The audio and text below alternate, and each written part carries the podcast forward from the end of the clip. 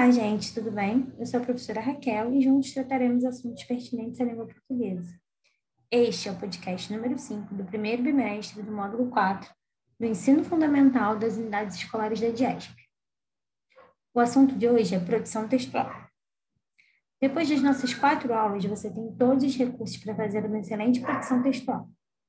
Vamos relembrar nosso percurso? Bom, na primeira aula, falamos sobre o currículo sua estrutura e tivemos acesso a algumas dicas para, para elaborá-lo, não é mesmo? Na segunda aula, falamos sobre regência verbal e nominal. Você lembra o que é regência?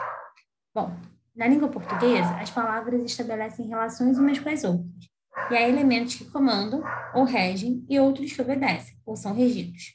O termo que comanda, rege, a relação chama-se regente, e o termo que é comandado, obedece, chama-se regido que pode ser ou não precedido por uma preposição. Regência verbal é a parte da língua que se ocupa da relação entre os verbos e os termos que se seguem.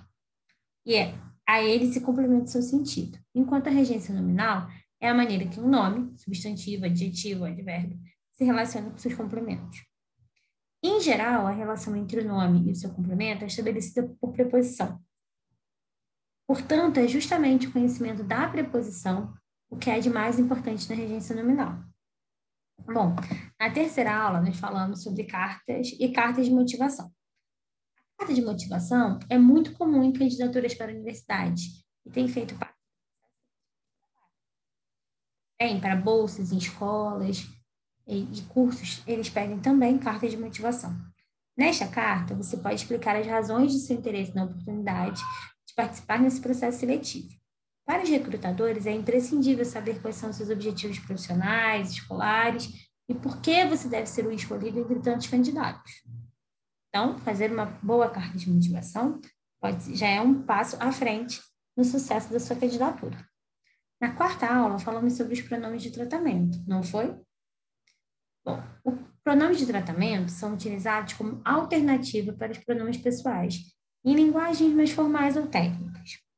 Mesmo sendo utilizado para se referir a um interlocutor, é importante que o pronome de tratamento sempre seja empregado na terceira pessoa, ok? Chegamos à quinta aula, aula de produção textual. Vamos lá? Você deverá produzir o seu currículo e uma carta de motivação. Essa é uma super oportunidade para você colocar em prática tudo que aprendeu até aqui e ainda ter sua carta e currículo e currículo corrigidos pela professora de português ou professor. Bom, vamos ao trabalho? Obrigada e até a próxima aula. Tchau, tchau!